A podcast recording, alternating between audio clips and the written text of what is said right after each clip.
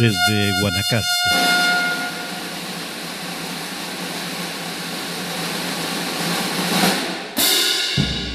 Vamos a adentrarnos en un mundo maravilloso de conocimientos y experiencias sobre Guanacaste, su historia, conformación, vivencias, cultura, bellezas, flora y fauna. ¿Cómo surgió? ¿Qué la caracteriza? ¿Cuál ha sido su desarrollo desde la colonia hasta nuestros días? Lo haremos con expertos en el tema y de manera breve, sencilla y clara. Hoy con Ronald Johan Estrada Sánchez, músico puntarenense, radicado en Liberia desde 1978, cuando tenía 11 años de edad, se vino para esta tierra a trabajar en música. 42 años con la banda militar de Liberia, banda de conciertos de Guanacaste, compositor, arreglista, actualmente con dos grupos, uno la marimba Las Chicas del Barrio, integrada por mujeres, y el otro Lunática, una banda de corte norteño. Bienvenido, Ronald. Muchas gracias, un placer. ¿Nos puede hacer una reseña de la banda militar de Liberia, actualmente banda de conciertos de Guanacaste? Claro, la banda, la banda militar de Liberia es una banda muy antigua, tiene 152 años. Las bandas de, militares nacieron con el, con el Estado. Estaba el presidente, sus ministros, Marina y Guerra en ese entonces y bandas militares. Entre esas la banda de Liberia. Hablamos de 1854, pasaron unos españoles, levantaron unos escritos, son documentos que están en, archivos nacionales y dicen que, había un grupito pequeño en la comandancia de plaza que, era la que daban los, los toques de ordenanzas y participaba en los cambios de, guardia. Ese, ese grupo, en las gestas históricas de 1856 y 1857, se juntó con músicos de la meseta central ¿ah? y los soldados que venían a pelear, o sea, los costarricenses que venían a pelear contra los filibusteros, tanto en Santa Rosa como en Rivas, en, el Mesón. Esta gente, incluso venía Juan Santa María, que era el redoblante de la banda de, Alajuela, o sea, de la banda militar de Alajuela. Todos esos músicos hicieron la banda, se le puso el nombre de Banda Santa Rosa, con todos los que venían. Y iban entreteniendo las tropas de camino, igual para cuando venían para atrás. Entonces ahí Después de las gestas históricas, la banda, lo que era Liberia, se, deshizo. Se deshizo. Y en 1870, en el gobierno provisorio de, de Carranza, se hizo la banda oficial como la conocemos ahorita, con 30 músicos. Fue en 1870, un 12 de julio de 1870. Se forma la banda como la conocemos ahorita. Y después cambió de banda militar, cambió a banda de Liberia. Después se le puso banda eh, Banda Nacional de Guanacaste. Después se le cambió el nombre a Banda de Conciertos de Guanacaste, que es actualmente como está, siempre integrada por 30 músicos profesionales a tiempo completo. Este, a la hora que se necesiten, ahí están. Y es una banda que, la que tiene más, el repertorio más antiguo de, de, de Costa Rica. Y hablo de esto porque dice, bueno, estuvo primero la Heredia y otras bandas que estuvieron allá. Es cierto, pero hubo un director extranjero que iba a quemar la música costarricense, porque pasó un conflicto en esos años, cuando eran militares, de que el hombre no puso en la programación de Semana Santa el duelo de la patria, y los músicos se negaron a tocar la Semana Santa si no estaba el duelo de la patria. Entonces el hombre mandó a quemar toda la música. Entonces todas las bandas de la meseta, era el director general de bandas, era, y era un coronel, era un militar. Todas las bandas de, la meseta eh, sacaron las partituras y las mandaron para Liberia, que era la que estaba más largo. Y aquí es donde quedaron todas esas partituras. Tenemos las partituras bellísimas de, de, nuestros grandes compositores a nivel nacional. Eh, incluso todavía estamos encontrando temas. Hace poquito encontraron otro tema más de uno de estos grandes compositores que nadie los tiene, solo nosotros. Igual en las parranderas. nació la música de, de, parrandera aquí en Guanacaste y todas están escritas. Es la única banda que tiene parranderas. parranderas, como hablamos. Ahora vamos a hablar más adelante de las parranderas. Y esta banda, bueno, se presenta en lugares donde no se cobre, donde no se cobre porque es del Estado. Tampoco se puede estar en lugares donde se venda licor o cualquier otra cosa. Ah, normalmente los jueves estamos atendiendo escuelas, eh, hacemos un concierto didáctico donde los niños interactúan con la banda, aprenden, saben sobre la música clásica, conocen sobre la música parrandera, el significado. Este, dirigen la banda, cantan con la banda y también le llamo un mensaje ecológico con algunos personajes que tenemos ahí unas máscaras y ellos este, les dan un mensaje ecológico. Es un concierto muy bonito, muy interactivo, donde ellos aprenden mucho en poco tiempo. Entonces, con estos niños, la banda tiene futuro. Claro, claro, a ellos los llamamos embajadores porque ahí les contamos cómo, qué significa la parrandera para que la gente, mucha gente lo conoce, ese tesoro que tenemos. Es único en el mundo, o sea, no es un ritmo, o sea, son muy pocos los países que tienen ritmos propios. Pero aquí lo confundimos mucho, incluso, bueno, la mayor parte de Guanacaste lo confunde con, con el ritmo de tambito. El tambito. ¿Y qué es la parrandera y cómo, cómo nace, don Ronald? Pues, la parrandera nace por una necesidad. Antes eh, hablamos de cuando no había alambre. O sea, las cercas no existían. Es, mi, mi hacienda comienza de donde se ve aquel cerro hasta el lago tal o hasta el río tal. Esa es mi hacienda. Y de lado a tal lado a tal lado. Entonces, solo por, por señas no había instrumentos. Tener una marimba, siquiera ahorita, una marimba decente, estamos hablando entre millón y medio a dos millones y resto, decente. Y, entonces no había marimbas. Los músicos de las haciendas, que eran músicos empíricos, agarraban lo tradicional, el quijongo, en la zona alta. Eso también está escrito por los españoles y está en, en archivos nacionales. Nosotros hicimos un libro sobre la banda militar de Liberia, y ahí pudimos descubrir muchos detalles que, no conocíamos. En, en, esto dicen que en la parte alta, en las haciendas de la altura, dice que era, así lo dicen, no lo digo yo, en Liberia, en Guardia y en Bagaces, las haciendas esas le decían las, altas, se usaba el quijongo y la carraca. El quijongo es el, ya, lo conocemos la mayoría, es un, instrumento que tiene un, un arco de flecha de indio y un alambre que le ponen una jicarita que cuando golpean el alambre, eh, la jicarita produce un sonido. Ese era el quijongo.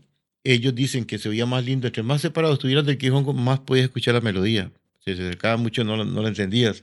Ellos la amplificaban con un, un guacal grande, ahí montaban el, el arco este, y entonces se oía más fuerte, era como una caja de resonancia. Y la carraca es la quija de burro, la famosa quija de burro. Con eso, ellos inventaron el ritmo de caballito. ¿Por qué se llama ritmo de caballito? o se llama ritmo caballito, porque imitaban el paso del caballo criollo guanacasteco. Si uno va a un tope, uno oye tacata, tacata, tacata. Ese es el pasito del caballo criollo. Tacata, tacata, tacata, tacata. Entonces, esos músicos le metieron ese ritmo y aparte para imitar el movimiento del sabanero, le metieron el sonido del bombo pam, pam, pam, pam, pam, pam, donde va el sabanero montado, ya juntos se oye tacata, tacata, pum, pum, pum, pum, pum, pum, pum, pum, pum, y se oye como que va montado un sabanero en su caballo. Ahí nace el ritmo de, de caballito, no de parrandera. Y después te cuento por qué cambió de nombre. Nace ese ritmo, ya la banda, ya estamos hablando de 1870, la banda empieza a buscar música, pues ya necesitan arreglos y todo. Los arreglos que habían quedado eran los que había dejado la Marcha Santa Rosa, que fue hecha para esa, por lo de la batalla y algunos temas muy pocos para la banda. Nació el punto guanacasteco, que vamos a hablar más adelante sobre él, eh, en esos años de 1870. Entonces, tampoco había pólvora. No existía la pólvora, y aquí es donde se empieza a armar el rompecabezas único que tenemos nosotros.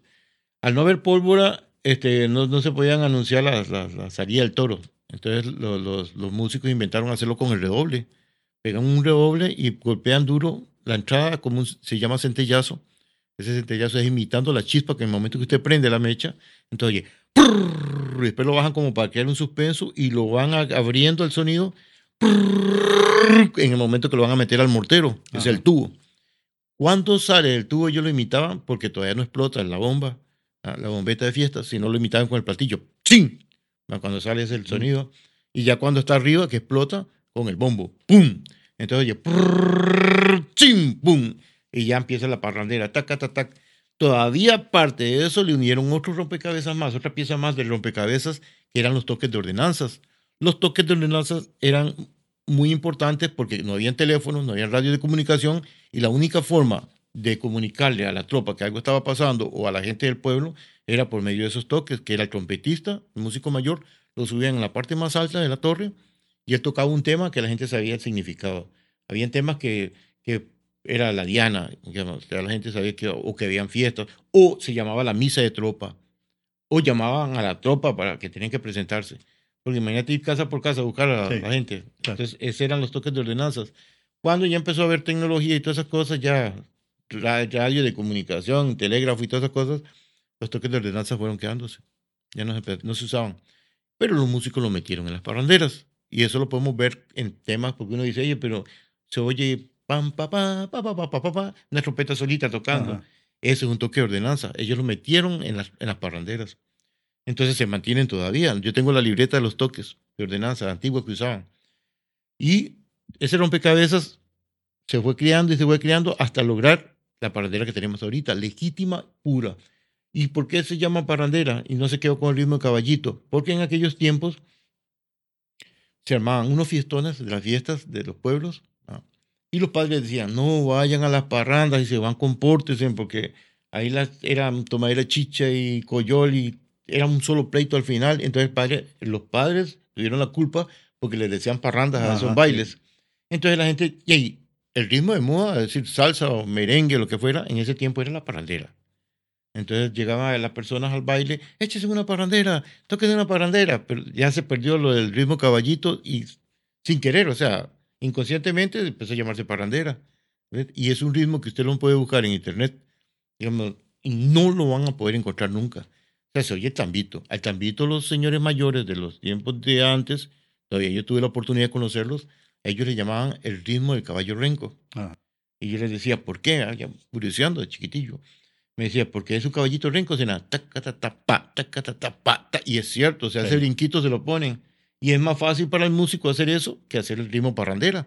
El ritmo eh, de parrandera perdón, es más difícil porque siempre va como en el aire, taca, taca, taca, y el bombo, pam, pam, pam, pam, en el aire. Y entonces al músico le cuesta mucho, le queda más fácil tener un punto de apoyo, taca, taca, pam, taca, taca, ese golpe. Entonces por eso es que se siente como el caballo renco. Ah. ¿Ves? Y se ha contaminado por eso. Pero en la banda no se contamina ni se ha perdido ese ritmo porque están las partituras que dan los, los grandes maestros. Los antiguos maestros hicieron eso y ahí quedó. No lo podemos cambiar. ¿Y el punto guanacasteco? El punto guanacasteco es un vacilón. Eso es lo rompecabezas. Para, para unir este rompecabezas, a la, la, gente tenía muchas necesidades en aquellos tiempos. O sea, no era que ahorita voy a ir a comprarme un pantalón o ir a comprarme una camisa. O sea, el sabanero usaban los, los, las telas de, de, de la harina, de los sacos de harina que traían. Y esa harina el saco, la marca era Mampán. ¿eh? Entonces con eso se hacían sus camisas y sus pantalones. Ahora, para cuidar los pantalones, porque usaban este, albardas de cuero crudo que eh, raspaban y se luían. Entonces usaron el famoso mampán que llamaban, que era el que se ponían aquí para, para protegerse de, cuidar la ropa. Eh, las cocineras, todo lo que tenían a mano. hacían picadillos de corazón de, del vástago de plátano esos picadillos de flor de con huevo, y riquísimo, yo lo he probado, yo me quedo con la gana, yo lo hago. Es flor de no, perdón, no era flor de pero flor de madero negro. Ah, sí. Cuando usted va para la cruz, ve todo eso rosado a los lados, más ahorita en el verano. Y esos son buenos los garrobos para comer de eso, de eso con huevo. Entonces, eh, incluso las haciendas eh, acuñaban sus propias monedas. Había que solventar las necesidades, igual los músicos tenían que solventar sus necesidades porque no había un radio que yo, mira, escuché un bolero, voy a sacarlo. ¿quién te iba a enseñar una pieza en esos tiempos y, metido en esos lares? era difícil. Entonces ellos tenían que inventar cosas. ¿Quién sabe cuántos ritmos bonitos inventaron y se perdieron? Por dicha ese quedó y se le pegó a la gente tanto y lo bailaban y todo. O sea, yo, tuve la oportunidad de ver a esos señores bailando como bailaban ellos en las fiestas con quijongos, en los bailes de quijongos. Y es muy lindo. Entonces, volviendo al punto guanacasteco, el punto guanacasteco tiene cuatro temas totalmente diferentes y son dos de los temas que usted los va a oír en México, los oye en Cuba, los oye en Panamá y, y, casi que muchos eh, este, pueblos o ciudades latinas o países latinos tienen el, punto guanacasteco. Usted oye el, jarabe tapatío, que es el punto de ellos, es el punto de ellos, se oye el punto guanacasteco. Entonces, pero ¿por qué pasa esto? No, nosotros no se lo copiamos a México ni se lo copiamos a Cuba. Lo agarramos de las iglesias coloniales, la música que ellos tenían. Entonces hay dos piezas, Salinas de Cádiz y otra pieza ahí, que es una, un vals y una danza que usaban en la iglesia colonial. La ahí la escucharon y la sacaron. Pero nosotros la sacamos de la de aquí, digamos, de Nicoya Sí, o- claro. o, de algún Ajá. lado. Ellos la sacaron allá a sus iglesias. Y unieron una pieza que está en, en Punta Arenas, que se llama Llora Corazón, que todavía está la letra y, y está la música, esa pieza, y después unieron otra pieza, que la que hicieron los, los, de los soldados cuando venían para atrás, ahí viene Guardiola con su tropa de perico Ajá. y no se van. Esos cuatro temas hicieron el punto, y nosotros tenemos el punto original, que tiene los ritmos originales de vals, de danza, de marcha. Y era feísimo. Nunca se hizo un punto en parrandera. Nunca. El que conocemos no, nunca existió. Los músicos dicen, es que es muy aburrido ese, metamos el ritmo parrandera que de moda. Y nació el punto guanacasteco. Ah, qué bien, don Ronald. Muy clara su exposición, muy bonita, con grandes enseñanzas sobre esta música guanacasteca.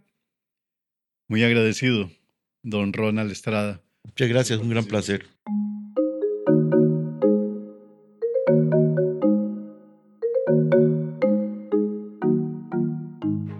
Desde Guanacaste, podcast moderado por Juan Santiago Quiroz Rodríguez, producido por Guana Record Studio, con edición de audio por Rigoberto Carvajal y asistencia técnica de Erika Martínez y Harvey Di Marco.